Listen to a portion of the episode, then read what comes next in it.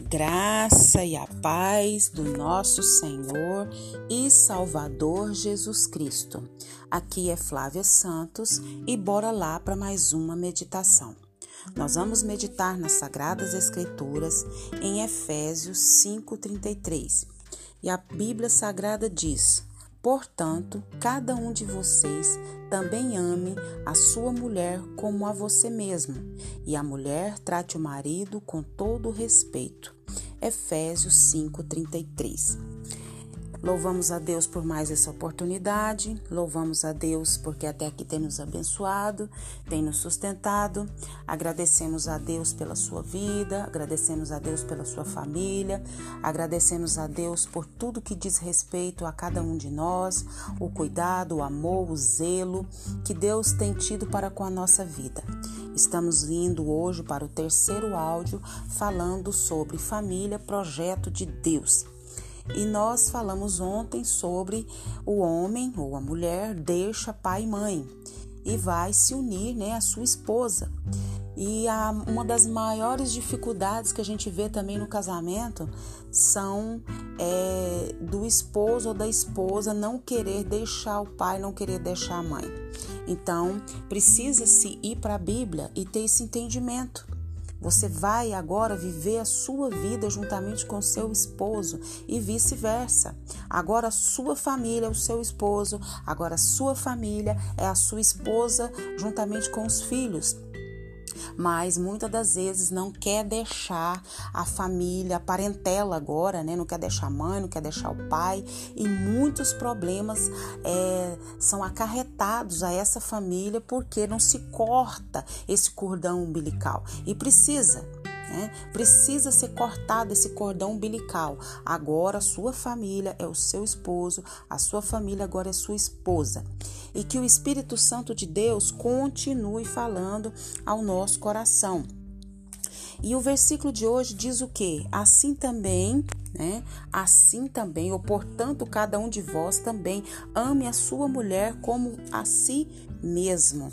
O marido, ele deve amar a sua esposa como parte integral de si mesmo, segundo o conceito divino da união matrimonial. E a mulher, ela tem que respeitar o seu marido. Isso quer dizer que é reconhecer e respeitar a posição dele, a posição dele como líder espiritual da família.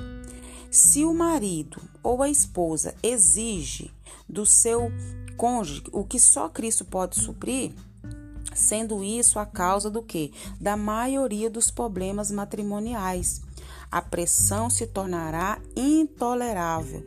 Nenhum ser humano pode cumprir o que só Cristo pode fazer. Mais uma vez eu vou bater na tecla, nós temos que orar, nós temos que ler Bíblia, nós temos que estudar Bíblia. A esposa precisa estudar e saber qual o seu papel na família, o esposo qual o seu papel na família, os filhos qual o papel da família. Se vocês voltarem lá em Efésios, no mesmo Efésios 5, né, fala dos mandamentos, fala do pecado, não sejais participantes, fala da esposa, fala do marido. Nós precisamos ler. Nós precisamos ler. E aqui no capítulo 5 de Efésios, versículo 22, fala o quê? Vós, mulheres, sujeitai-vos aos vossos maridos. Muitas das vezes nós não entendemos o que é sujeitar aos vossos maridos. O Espírito Santo, por meio do apóstolo Paulo, está falando o quê? Falando justamente dessa liderança espiritual que está sobre o marido. E aí diz: sujeitai-vos aos vossos maridos como ao Senhor. Em primeiro lugar, a submissão dessa mulher deve ser para quem? A Cristo. Então, quando essa mulher ela é submissa a Cristo como seu Senhor, como seu Salvador, como seu mestre, e não ao marido, primeiro nessa submissão a Cristo. Aí, essa submissão ao seu marido, ela será algo assim que não vai ser cor do outro mundo. A, a, se a supremacia do marido estiver é, em vista, isso será o que? Expressado de outra maneira, dizem os estudiosos da língua grega. Então, se a esposa se submete ao Senhor como deve, ao Senhor Jesus como seu Senhor, como seu mestre, como seu é, o Deus da sua vida, ela se submeterá ao seu marido com respeito à liderança espiritual. A esposa se sujeita à liderança espiritual. A esposa não é capacho, a esposa não é tapete. Nós vamos entender isso muito bem. E isso se e esse esposo conhece o Senhor, se esse esposo também reconhece Cristo como seu Senhor, como seu Salvador, como seu mestre, então a coisa anda de vento em popa.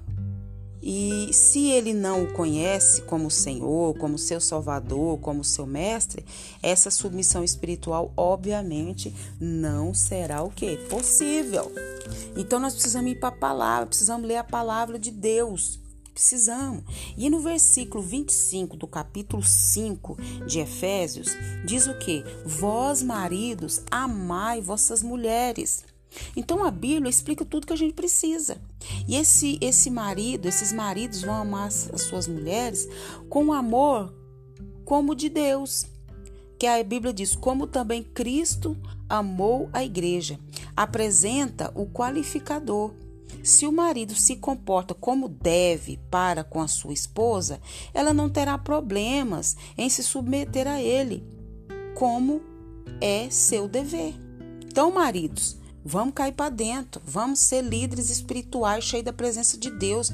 Que a esposa, ela quer, quer isso mesmo, a esposa quer é um esposo, é porto seguro, um homem de Deus, cheio da presença de Deus, cheio da graça de Deus, que conduza a sua vida, conduza a sua família, cheio da graça, cheio da autoridade de Deus. E aí diz: é, vós maridos, amai vossas mulheres como também Cristo amou a igreja e assim mesmo se entregou por ela.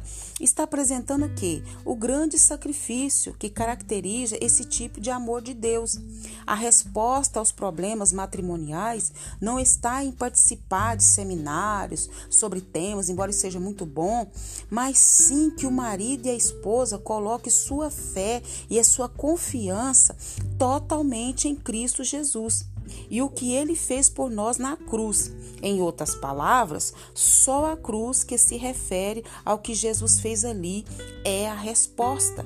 Por isso que nós precisamos ler Bíblia, estudar a Bíblia, entender a Bíblia e cada um saber a sua função. É como o nosso corpo, cada um tem uma função. Não quer dizer que a mão direita ela seja inferior à esquerda. Ambos têm as suas funções e cada um deve exercer. Assim é o marido, assim é a esposa esposa, assim aos filhos, cada um sabendo a sua função na sua família.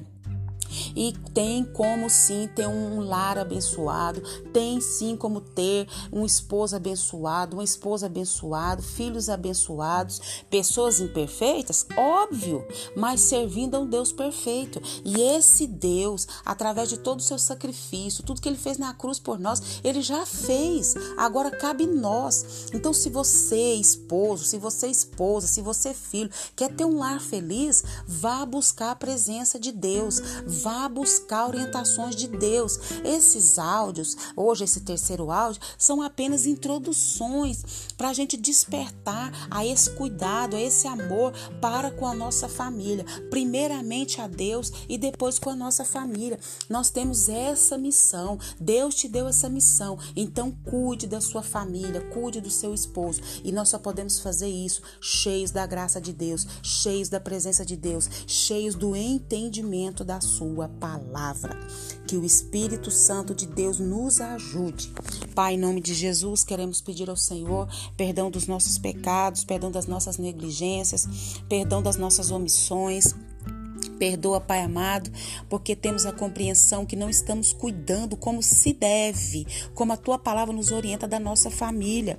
Pai, que cada um venha se amar, que cada um venha se cuidar, que cada um venha se proteger, que cada um venha ser unido, que cada um venha se compadecer da fraqueza de cada um dos membros dessa família. E nós sabemos, Pai, que é só o Senhor, através do teu Espírito Santo, é que pode nos ajudar a, a nos cuidar e a cuidar dos membros da nossa família. Espírito Santo de Deus, vá de encontro agora cada família, cada pessoa que me ouve, que tem a sua família, que tem a sua função, o seu papel dentro da sua família, que o Senhor os ajude através do teu Espírito Santo a fazer, Pai amado, a desempenhar o papel que o Senhor tem para cada um.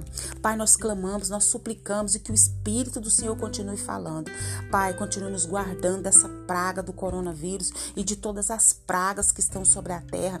Guarda a nossa vida, guarda os nossos e principalmente nos guarda da pior praga que é o pecado. Não nos deixa sermos insensíveis ao pecado, mas nos ajuda, Pai amado, a nos purificar todos os dias. Pai, em nome de Jesus, Pai, coloque um fim nessa pandemia. Nós clamamos, nós suplicamos, põe um fim nessa pandemia. Abre o nosso entendimento, abre o entendimento da humanidade para aquilo que o Senhor quer. Nós te clamamos nessa hora e já agradecemos no nome de Jesus. Leia a Bíblia e faça oração se você quiser crescer. Pois quem não ora e a Bíblia não lê, diminuirá, perecerá e não resistirá.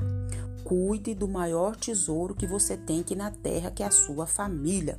Um abraço e até a próxima, querendo bom Deus. Fui!